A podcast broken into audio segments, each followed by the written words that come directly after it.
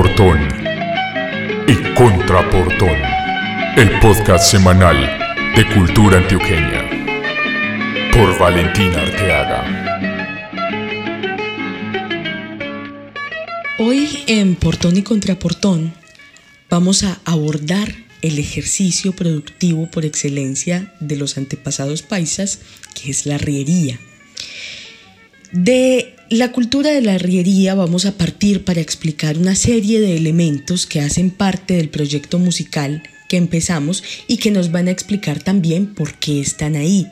Y de paso, pues reforzamos la idea que tenemos con este proyecto, que es justamente recordar. Entonces, ¿qué es la arriería? ¿O quiénes eran los arrieros? Los arrieros eran hombres del común, digo hombres porque no conozco registros de mujeres en la riería, habría que, ahondar más en esa información. Eh, hombres que tenían como oficio transportar mercancías a lomo de mula o en recuas de mulas. En mulas aquí, ¿cierto? Porque en Egipto también se supone que allá se originó em, la práctica riera, pero con camellos, ¿cierto? Pero ese es otro cuento y creo que no tiene nada que ver con nosotros porque finalmente la práctica responde es a la necesidad eh, cotidiana, inmediata y pues no quiere decir pues que como que importamos la práctica de, Egipto. Entonces los arrieros, al ser quienes transportaban las mercancías, dinamizaban eh, toda la economía de la región y fueron fundamentales en la colonización y en la población de lo que se llamaría para 1905 la región paisa. La región paisa eh, está conformada principalmente por Antioquia, que es de donde parten, eh, y de ahí a Caldas, Risaralda, Quindío, noroccidente del Tolima y norte del Valle del Cauca. Entonces, ¿por qué eran importantes? Pues, ¿por qué em, lograron poblar estas zonas, porque ellos no solamente transportaban mercancías como leche, víveres de todo tipo, sino que también transportaban a las personas con sus pertenencias hacia otras locaciones. Y eso permitió que se expandieran, ¿cierto? Expandirse dentro del territorio. Otra cosa que es fundamental es el transporte del café la arriería fue la encargada del transporte del café y de dinamizar todo ese proceso productivo eh, que rodea eh, la producción del café y que fue tan importante en una época y que se mantiene incluso aún en el imaginario eh, colombiano y global, que es nuestro producto, el café colombiano. Entonces sin la arriería habría sido imposible. Ya que mencionamos 1905, para pararnos ahí como para tener un punto de referencia en la línea del tiempo, podemos mirar hacia el siglo XIX y hacia el siglo XX, o sea, en una línea de tiempo hacia atrás y hacia adelante. Si miramos hacia el siglo XIX, el contexto del siglo XIX era el contexto de la industrialización.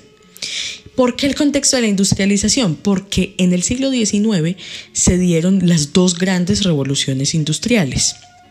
Empezando en Inglaterra se da la, revolución industrial con la locomotora a vapor, em, con la seda y cosas que vinieron después como el cine, la animación, la iluminación a gas y dos para eh, mencionar aquí que me parecen muy importantes porque cambiaron todo el panorama cotidiano de las mujeres, que son la máquina de hilar y el horno. La máquina de hilar porque las mujeres trabajaban en fábricas de confección o hacían parte de las fábricas de confección o trabajaban cosiendo y tejiendo. Y pasaron entonces de hacer eso a operar unas máquinas, unas máquinas que permitían una mayor producción, que se bajaran los costos, eh, una serie de cosas. Y el horno, porque finalmente las mujeres en la casa eran las encargadas de eh, los alimentos del hogar. Y entonces cuando tenían un horno, no un horno, un fogón con carbón o con leña, tenían que tenerlo fuera de sus casas soportando distintas temperaturas dependiendo del lugar em, del mundo donde se encontraran. Y con el horno entonces todo cambió porque tenían un horno empotrado en sus casas, en sus cocinas, donde podían preparar los alimentos em, para sus familias y de pronto desde otro tipo de comodidad, aunque no fuera cómoda la misma cotidianidad. Mientras todo esto estaba pasando en el resto del mundo para el siglo XIX, eh, todo este proceso de se gestaban los grandes cambios económicos, en Antioquia los arrieros estaban moviendo todas estas cosas que mencionamos antes. Uno tiene la imagen del arriero como Juan Valdés, ¿cierto? Entonces uno piensa en Juan Valdés y uno ve un hombre eh, con una mula, con sabe que mueve café, que tiene bozo, que tiene sombrero, que tiene carriel, poncho, que tiene un acento que parece que escupe maíz cada que habla, pero no es simplemente como una simple imagen creada para, un personaje. Eso eran los arrieros, así se vestían. Incluso la fisionomía de Juan Valdés em, refleja todo lo que eran los arrieros. Los arrieros contaban con ciertos elementos en su atuendo que facilitaban o que permitían la misma práctica. Cosas como la camisa blanca para que no les diera calor, porque una camisa de color oscuro calienta más. Entonces, una camisa blanca de mangas largas para que no les diera el sol, el sombrero igual, para que no les diera el sol, para que no les quemara el cuello, para que no les quemara la cabeza. Eh, tenían un zurriago, un zurriago con el que arriaban las mulas desde atrás cuando las iban a entrar a algún lugar o cuando tenían que hacer mover alguna que no se movía. Entonces es fundamental en la práctica. Las alpargatas, ¿por qué alpargatas? Porque las alpargatas em, son cómodas, porque no les sacan ampollas, porque no se calientan como las botas, entonces no les queman los pies o no los hacen sudar tanto. El poncho, el poncho tiene, uno cree que el poncho es como un elemento decorativo, ¿cierto? Pero el poncho no es un elemento decorativo. El poncho no se usa para que se vista el arriero. Cuando en un, en un viaje de mulas hay muchas mulas y hay un solo arriero, digamos, para cargar las mulas, a las mulas hay que taparles los ojos, porque si no se les tapan los ojos no se quedan quietas. Entonces el hueco que tiene ese pedazo de tela, que sería el poncho, que parece que es para meter la cabeza del arriero, no es así. Es para meter las orejas de la mula, para no lastimarla ni incomodarla y poderla cargar cuando están solos, poderla cargar. Y un elemento que me parece muy curioso es un delantal que es como un delantal que tienen de medio cuerpo, eh, es en cuero y ese delantal, aparte de protegerles el pantalón, pues porque son pantalones en algodón y ellos movían costales de fique y eso les daña la ropa, lo llamaban el delantal tapapinches. Y es porque cuando iban por caminos largos y les daban ganas de orinar, ellos no podían parar. Entonces ellos tenían que ir caminando e ir, ir orinando. Y lo único que les tapaba era una especie de delantal, ese delantal del que hablamos les tapaba para que ellos pudieran orinar tranquilos y no era de tela pues para que no se ensuciara. El carriel, el carriel es muy importante. ¿Por qué es muy importante? Pues porque como para todos los bolsillos son importantes o los bolsos, el carriel es muy importante porque ahí es donde se carga la plata, donde se cargan los dados y las cartas para jugar en las paradas con los demás arrieros, donde se carga la foto de la familia, donde se carga un escapulario y donde se carga el tabaco. Y el tabaco también hace parte de lo que de lo que es la práctica de la arriería. ¿Por qué? Porque con el tabaco se miden las distancias. Entonces, si ellos llegaban y preguntaban a un lugar cuánto faltaba para llegar a la próxima parada, digamos, o a la próxima fonda, le decían, ah, eso está a un tabaco o a tabaco y medio. Entonces ellos sabían que si prendían un tabaco ahí y se lo empezaban a fumar cuando se terminaran ese tabaco ya debían haber llegado o estar cerca o se habrían pasado, depende también de cómo fumaran. Pero la medida era esa y por eso era importante tener los tabacos. Hay un datico curioso y tiene que ver con los cargos dentro de la, de la riería. Los cargos dentro de la riería son tres el sangrero, que es el niño que se inicia en la práctica, em, que llega con su papá, ¿cierto?, por sangre.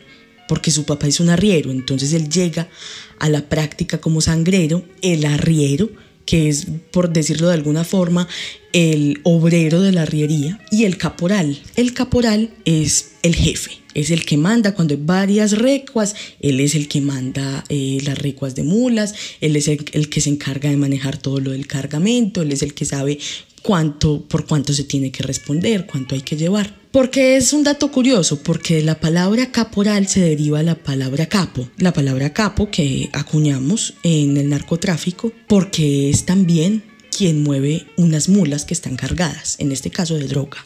Bueno, y ahora que mencionamos también eh, este dato, hay otro dato muy interesante que también implica la riería, que es el de la vacuna de la viruela. Para la vacuna de la viruela, eso fue alrededor de principios de 1800, o sea, principios del siglo XIX. Para principios del siglo XIX se dio un brote de, de viruela vacuna y se dieron cuenta que las personas que estaban en las ordeñadoras no les daba la viruela humana. Si les daba la viruela vacuna, no les daba la viruela humana. Un médico, eh, Edward Jenner, se dio cuenta que que no les daba y que ahí tenía que haber alguna forma de cura. Entonces lo que hizo fue coger a su propio hijo, inyectarle pus de viruela vacuna y luego inyectarle pus de viruela humana, a ver si si se moría con la viruela humana. Y al niño no le pasó nada. Incluso de ahí también eh, viene la palabra vacuna, de la viruela vacuna. Para traer la vacuna a América y para moverla por el mundo se tenían que ingeniar una forma para transportarla sabían que la podían transportar en barco, pero se iba a dañar. O sea, si sacaban de la, de la, de la sangre del niño o de lo que tenían que sacar del niño para poder vacunar a quienes estaban enfermos, la vacuna se iba a dañar en un camino en barco. Entonces lo que hicieron fue coger a 22 niños que salían de España en un barco, inyectaron al primero, y durante cada nueve días inyectaban a otro, le sacaban a ese, le ponían al otro y así el último que llegó, cuando llegaron, llegó enfermo, o sea, eh, con la vacuna puesta y la pudieron poner. Llegaron a Puerto Rico. En Puerto Rico había un puerto lleno de niños esperando para ser portadores de la vacuna y de esa forma fue llegando a muchas partes del mundo y así llegó aquí al puerto de Cartagena. Y en Cartagena bajó por todo el río Magdalena y al desembarcar había una recua de mulas esperando para poder llevar la vacuna a Santa Fe de Bogotá. Hablando más como de, de la historia, no tanto de la práctica, sino de, de Antioquia en sí, hay un personaje que es importante rescatar. ¿Y por qué es importante rescatar? Porque refleja muy bien la idiosincrasia paisa porque explica un fenómeno político que se da en esta región. Este personaje se llamaba José María Sierra. Pepe Sierra le decían Pepe Sierra. Don Pepe Sierra fue un hombre que empezó como arriero cuando era niño, o sea, como sangrero, empezó en la arriería, trabajó mucho tiempo con la arriería y logró hacerse a muchas tierras, llegó a tener 70 haciendas. Con esas haciendas logró financiar el ferrocarril de Antioquia. Hay una experiencia, una anécdota que, que mencionan muchos historiadores sobre Pepe Sierra, y es que cuando iba a vender tres de las haciendas para empezar a financiar el ferrocarril, fue donde la persona pues que le iba a ayudar a vender eh, las haciendas y le dio un poder, una especie de poder, y el notario le dijo, don Pepe, pero pues esto no lo podemos vender así, esto está mal. Usted aquí puso Hacienda sin H. Y él le dijo, ¿cómo así? ¿Cómo así que, cómo así que está mal? ¿Cómo así que no podemos vender? Le dijo, no, es que Hacienda es con H. Y le dijo, vea, yo tengo 70 haciendas sin H. ¿Usted cuántas haciendas con H tiene? Ahora entienden por qué les digo que refleja fielmente la idiosincrasia paisa y toda la cultura. Entonces el hombre llegó a prestarle dinero a el gobierno colombiano para saldar deudas, financió el ferrocarril de Antioquia eh, y se hizo a todas estas tierras de cuenta del trabajo de la arriería, que luego también serían préstamos a créditos y cosas así. Y es el recuerdo que había en esa generación que antecede a la historia de Pablo Escobar y que la vivió, pero que no tiene como referente a Pablo Escobar en Medellín, sino a esos antepasados que se hicieron a unas tierras trabajando con el sudor de su frente y que consiguieron tanto como para financiar un ferrocarril y prestarle plata al gobierno. Bueno, hablando de prestarle plata al gobierno, em, para 1910 aproximadamente, ya mirando hacia adelante, trajeron el primer avión a Bogotá. En Bogotá había, o sea, nunca había llegado algo así, todo el mundo estaba esperando que llegara el avión. Venía desde Francia, venía en barco, desarmado, empacado en unas cajas inmensas. Cuando llegó al puerto de Cartagena otra vez, desmontaron las cajas, las pusieron en, en unas carretillas que arrastraban también las mulas y los arrieros y llegaron a Santa Fe de Bogotá.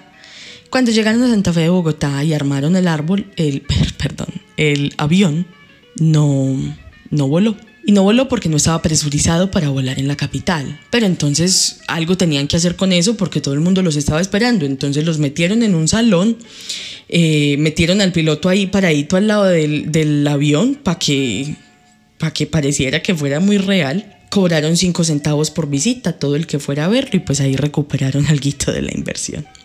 Ya como para dar un cierre a la idea, y para también dar paso como a lo que vendría eh, para el próximo podcast, se mencionó antes que los arrieros hacían unas paradas en el camino y jugaban cartas y jugaban dados. Y eso es lo que nos interesa en este momento para explicar cómo el arriero es un agente fundamental en la dinamización de la cultura musical en Antioquia. Porque cuando ellos paraban en esas paradas, algo pasaba y algo se daba eh, que vamos a ver em, o que vamos a escuchar em, la próxima vez que, que les cuente y que va a dar paso entonces a la historia de la fonda paisa y a todo lo que eso trae para la región antioqueña. Espero que les haya gustado, que lo hayan disfrutado la historia y nos vemos entonces en la próxima en el próximo podcast para hablar de la fonda paisa. Este podcast fue inspirado en el libro de Agustín Jaramillo Londoño, Testamento del Paisa, grabado por Valentín Arteaga, editado por Rafa Zapata. Nos vemos la próxima semana en más de Portón y Contraportón. Adiós pues.